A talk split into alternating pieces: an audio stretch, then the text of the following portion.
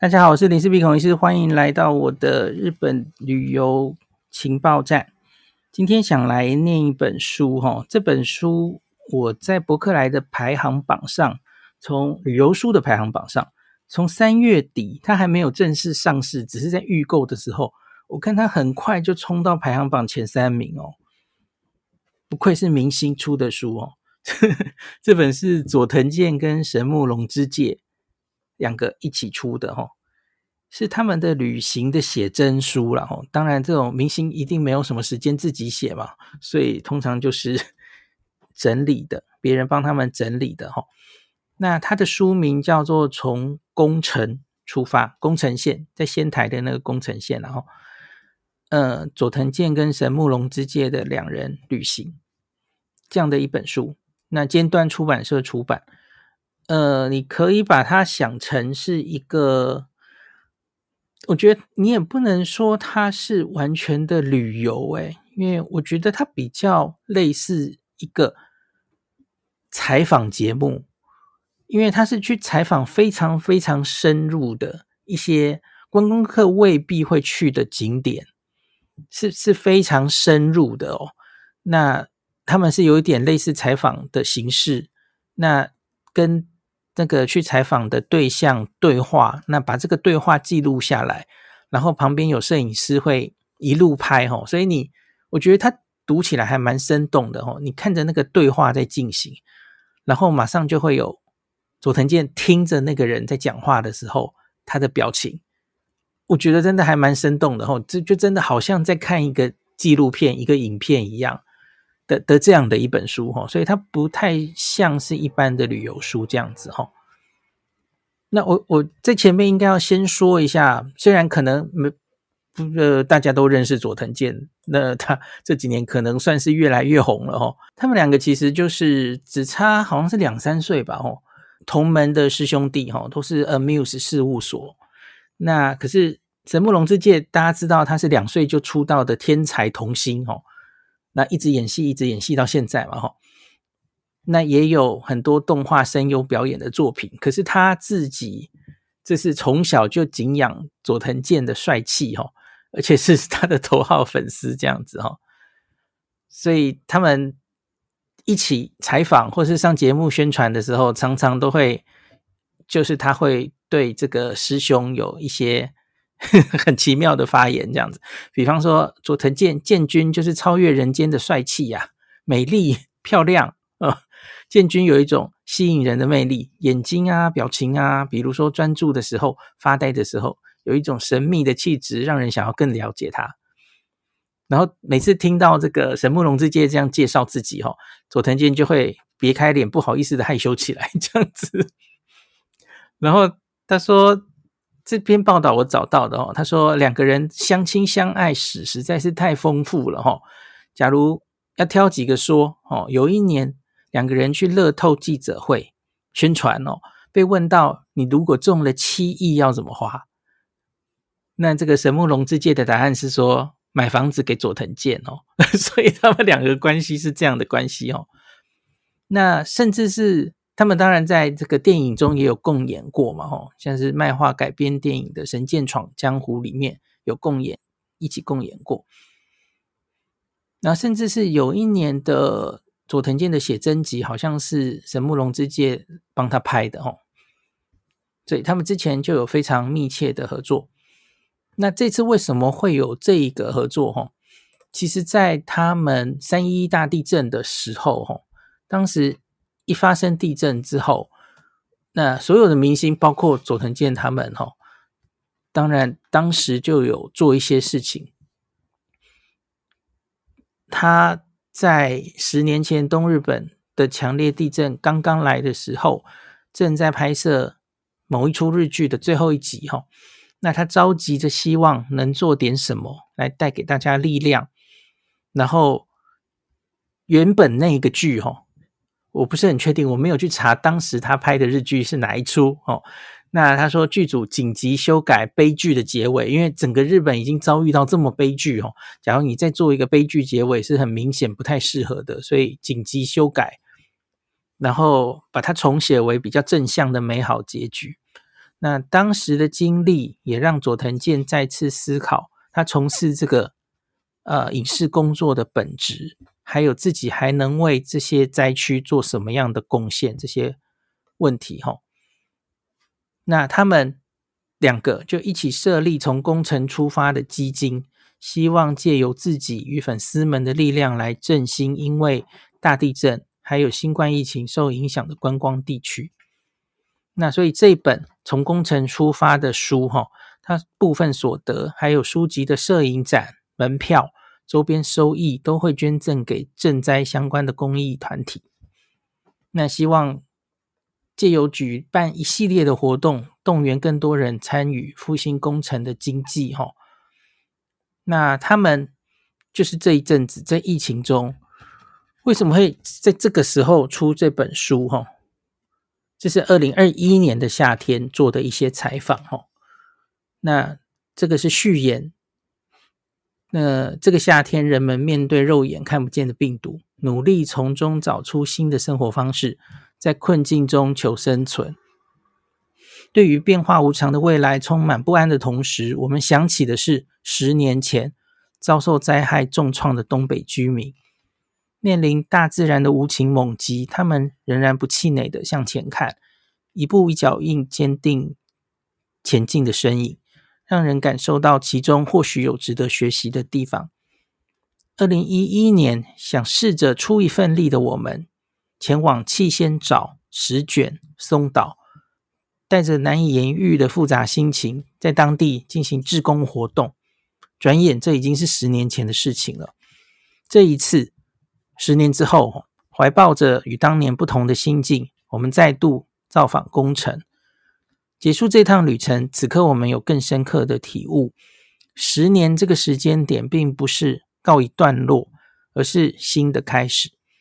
这段旅程中，触及了不容被遗忘的记忆，得到了许多启发。对我们而言，仿佛又是一场全新旅程的起点。诚挚希望能。透过这本书与各位读者分享这份心情，以了解为出发点，跨出新旅程的第一步、第一站，从工程出发。看起来他可能还会有别的站哦，像我看书的后面还有佐藤健访熊本，就一样，又是一个之前遭受到熊本有出现大地震过嘛，吼。所以，好有类似，他都会前前往这个灾区这样子哦。假如你是神木隆之介或是佐藤健的粉丝的话，哦，这本书你应该会呃看得很开心，因为它里面这个图片真的蛮多的，而且到最后面还有就是整个旅程的等于是写真集吧，哦，呃，旅游的相簿。然后他会把他们走过的一些地方的旅游资讯也写上去，然后中间就是 他们旅游中的点点滴滴哦，一堆相片这样子哦。那我们来看一下目录哈，它目录其实就是参访各个地方，然后都是用对话的形式把它记下来的。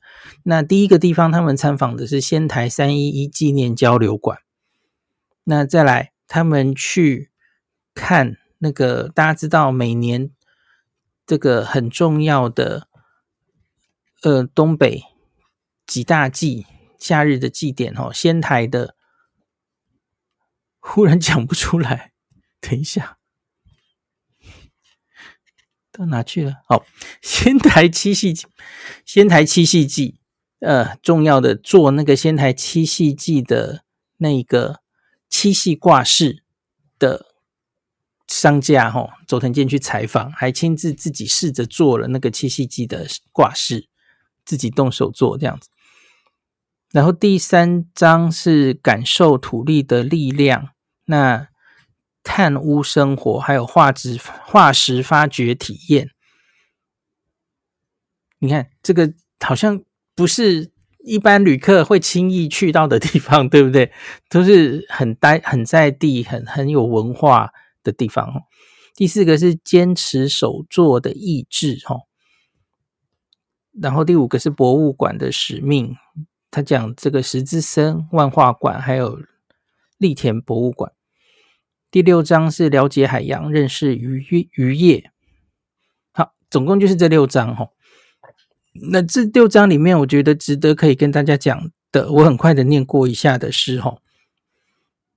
我觉得那个仙台三一一纪念交流馆，那整个对话其实还蛮令人感动的哈。那这个是，我发现他们两个在这我刚刚念的所有景点里，其实不是不尽然是两个人一起去的哈。像后来就分开形式了，就是一个分分别进行采访。可是，在第一站哦，三一一纪念交流馆是两个人一起来访问的哈。那这个纪念交流馆的位置正好坐落在仙台市沿海地带的入口处。那这里当然是海啸发生当时这个很严重的灾区哦。那他这个一进去看到哈，就会看到一张地图。这个有一位这个俊苦，就是插画家佐藤俊苦女士，画出了灾区灾民。的共同的记忆，他他画了，然后再请当地居民用便利贴来补充内容，然后俊苦再看了那个他的内容，再补上一些插图哈。那接下来他们会持续更新内容哈。那其中也有一部分是透过民众当场当场的口述，然后他再画下来。那地图是透过大家回溯记忆所组成。包含了现存还有已经消失的东西，所以上面的资讯并不完全正确吼，比较像是整合了居民的共同回忆，记录大家的历史跟生活的人文地图这样子吼。好，这个就大家自己看，就是类似这样的对话吼，就是两个明星他会问很多问题，然后当地的人就跟他们回答这样子吼。那、哦、这里我觉得有有一个比较值得跟大家念一下的地方是，他们各自谈到三一的那一天，他们在做什么？哦，天台的当地人就说了他们自己的经验了。哦，那再来是神木隆之介说，他说当时没有拍戏，正好处于空档。哦，那时我住在宿舍。舍监妈妈每天都会关怀住宿生，还会主动提议大家一起去唱歌吧，然后带着住宿生们去 KTV。但当时灾情不明朗的状况持续好几天，总之就是鸡飞狗跳，无法掌握现状，只有内心的不安一天比一天更多。在手机恢复通讯之后，室友先跟家人与朋友取得联系，确认他们平安，但当时的我一直处于茫然状态。佐藤健说。他当时正在拍连续剧，所有剧本都改了。原本拍摄作业很顺利，只剩下最后一集，结果先前规划好的结局却改的完全不一样了。日本发生这种大事件，我也呼朋引伴一起讨论能做些什么，但在初期还是深刻感受到自己的无能为力。随着时间经过，状况逐渐稳定下来之后，才转念不对，我们应该也能尽一份力。于是心境慢慢转变成为人们打气，并带来光明的希望，一定就是我们能做出的贡献了。至于连续剧拍摄的状况，起初有几天是无法拍戏的，哈，进度中断，大家开始讨论接下来该怎么做，还要继续拍吗？不过简单来说，出于现在一定有其他更需要传达给世人的东西，这样的想法。为了点燃对于未来的希望，最后把原定悲剧收场的结局整个改掉了。剧组用不到一个星期的时间赶工改写剧本，送来现场之后，大家边看边拍。这次拍摄过程让我记忆深刻。共事的演员边看新闻边流泪，但戏还是要继续拍下去。透过这一次，我们对于自身从事的工作。或者应该说，整个影视娱乐产业的本质，重新思考了其中的意义，以及自己能贡献什么。甚至可以说，我们都是第一次有这么深的醒思。那整个剧组比起以往更加团结一心。应该说，这种时候一定都会想出一份力，虽然有这份心，却不知道该从何行动起。但我相信，就算是影视圈以外的人，当然也包含支持我们的粉丝在内，想必也有有心起身想做些什么。所以，希望能透过这样的一本书，尽力传达给大家。就算你只是去当地观光，也足以成为贡献。若能够帮忙宣传给更多的人知道，我也觉得自己算是尽到了绵薄之力。哦，第二个，我觉得他们在讲那个七夕祭的东西也蛮有趣的哦。二零二一年的时候，七夕祭没有停止举办哦，就是前一年是停的哦，可是第二年的夏天其实是有缩小规模举办的。这里有讲哦，他说今年大概展出只有往年的三分之一，现有在这里做了哦，两百到三百组哦。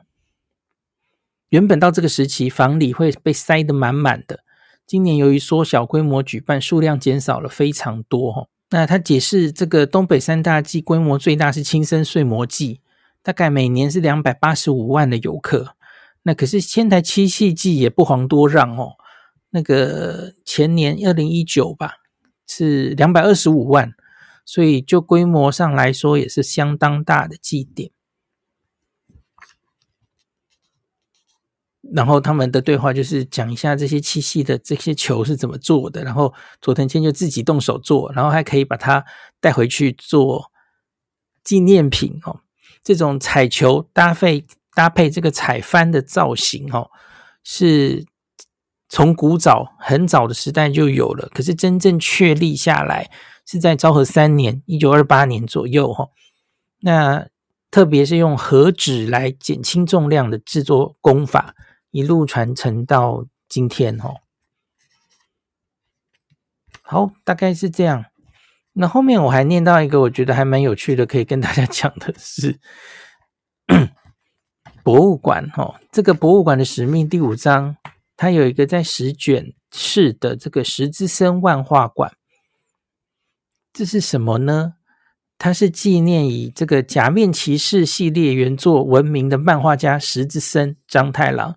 而创立的，那为什么这么特别？是因为这个 主演佐藤健他自己在年轻的时候有主演过《假面骑士电王》，所以他当然他小时候也是很爱看《假面骑士》系列的，然后他自己又演过嘛，吼，所以他当然是非常想来逛这里，吼。所以我觉得这里还蛮有趣的，哦，这里你可以看到那个佐藤健在参观的时候，那个表情真的是非常开心。非常非常的开心，这样子哈，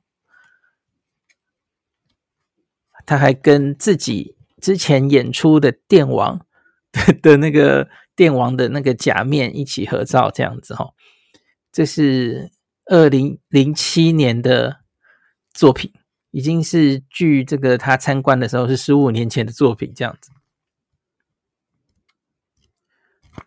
好。其他有一些还有很多嘛，跟渔业、渔业相关、探业相关，我我觉得我就不要在这边都念了哈，大家自己找这本书来看。它它有很深入的介绍工程每一个地方的的一些很有趣的东西哈，像我刚刚还有提到有挖化石体验哈，在南山路这个地方，它有挖出这个。呃，等一下是什么什么东西的化石？这个这个地方是。神木隆之介去的，嗯，我看一下哈，我把那页翻出来。这个在南山路町的化石发掘体验，那是好有趣哦。他说这里大概是在三叠纪时期，哈，两亿四千万或两到两亿五千万之前，有海洋中最古老、世界最古老的鱼龙化石在这边。被指定为天然纪念物，那所以到现在，你愿意的话，还是可以来这边进行一个化石发掘体验，这样子哈。然后神木隆之介在这里找到了菊石，还有还真的找到了鱼龙的的化石，然后这个化石就去摆在那个博物馆里面了，南山路发掘博物馆这样子。好，大概就念完了哦。这本书短短的哦，才大概两百七十页，然后旅程的最后的结语哦，他写：我认为先从已知的事开始是很重要的。在本次旅途的最终站，佐藤健所拜访的呃 Fisherman Japan 的长谷川总野先生留下了这句话，也说出了我们的心声。正如序言所提过的，结束这段旅程后，我们最深的感触是，赈灾十年后这个时间点绝不是告一段落，而是一个新的起点。透过本书的采访过程，我们更深入了解到赈灾、渔业、农业、环境与手制工艺等领域中，有着过去未曾认知到的现实状况。有如打开了通往新世界的大门，希望读者朋友们看完本书后，也跟我们有相同的感受。但愿各位能以工程为起点，实际踏上旅程。好，可能不是完全的单纯的旅游书哈，比较是增广见闻。你也不一定未必真的会去当地看这些东西，可是我觉得就是非常非常。更深入的了解他们的各种从文化层面哈，然后他们如何在这十年中希望帮助这个受灾的地方站起来的这种心意，我觉得是很令人感动的哦。现在买好像还有就是可以附他们的明信片，现在我拿到的这本书还有哦，我不知道它它有多少本是有附明信片的。那明信片没有特别图案啊，就是它的封面是一样的图案这样子。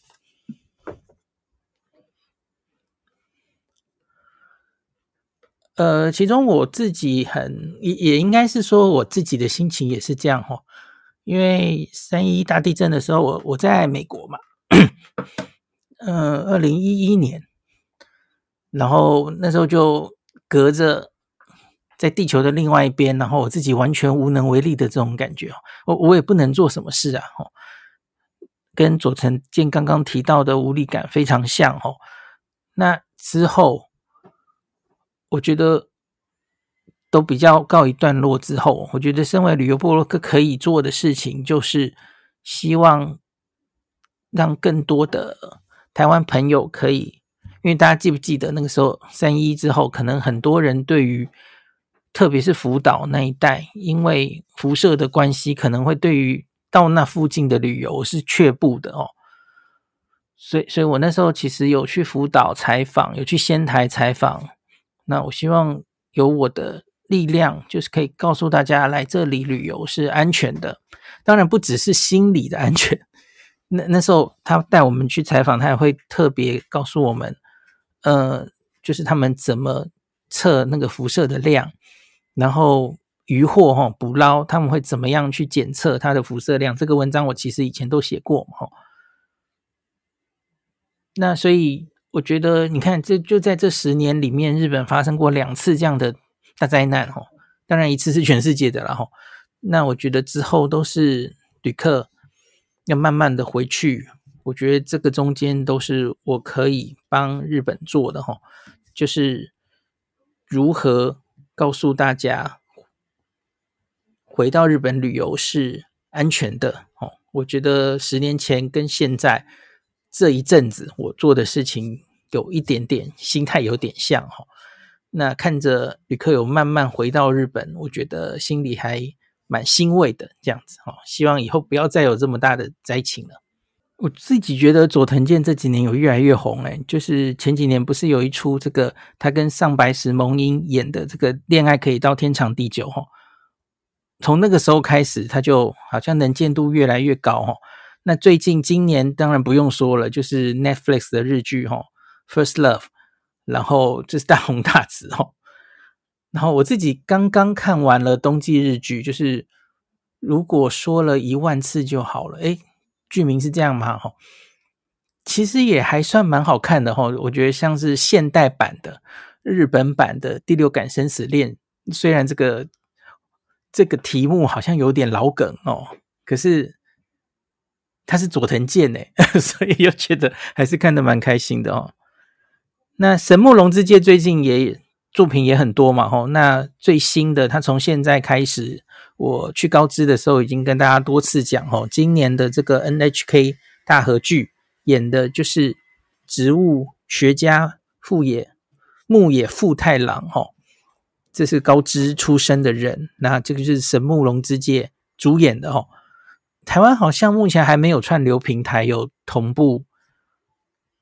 我刚刚讲大和剧吗？我讲错了，是晨间剧哦。晨间剧很少有男主角主演的哦，很少。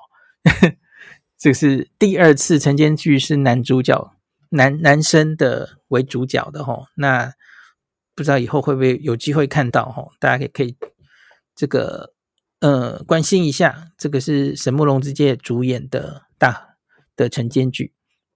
好，那这本书就介绍到这边。感谢您收听今天的林氏璧孔医师的新冠病毒讨论会。如果你觉得这个节目对你有帮助，喜欢的话，欢迎你推荐给你身边的朋友，或是在 Apple Podcast 上面留下评价，后也可以留言哦，五星好像每天都可以留哦。希望大家当我的种子教师，推广正确的新冠卫教，以科学防疫，不要只以恐惧防疫。行有余力的话，欢迎您赞助林氏璧孔医师喝杯咖啡，让我可以在这个纷乱的时代继续分享知识，努力做正确的新冠相关卫教。如果你想看到更多孔医师分享的新冠疫情相关资讯，或是林氏必发的日本旅游资讯，欢迎你加入脸书上的日本自助旅游中毒者粉丝专业。那或是我也有 LINE 的官方账号，或是 Telegram。那这一些连接都在 Podcast 前面的我的电子名片里面，可以在一个页面就看到我所有的发声管道，都欢迎您加入。那我们就下一集再见喽。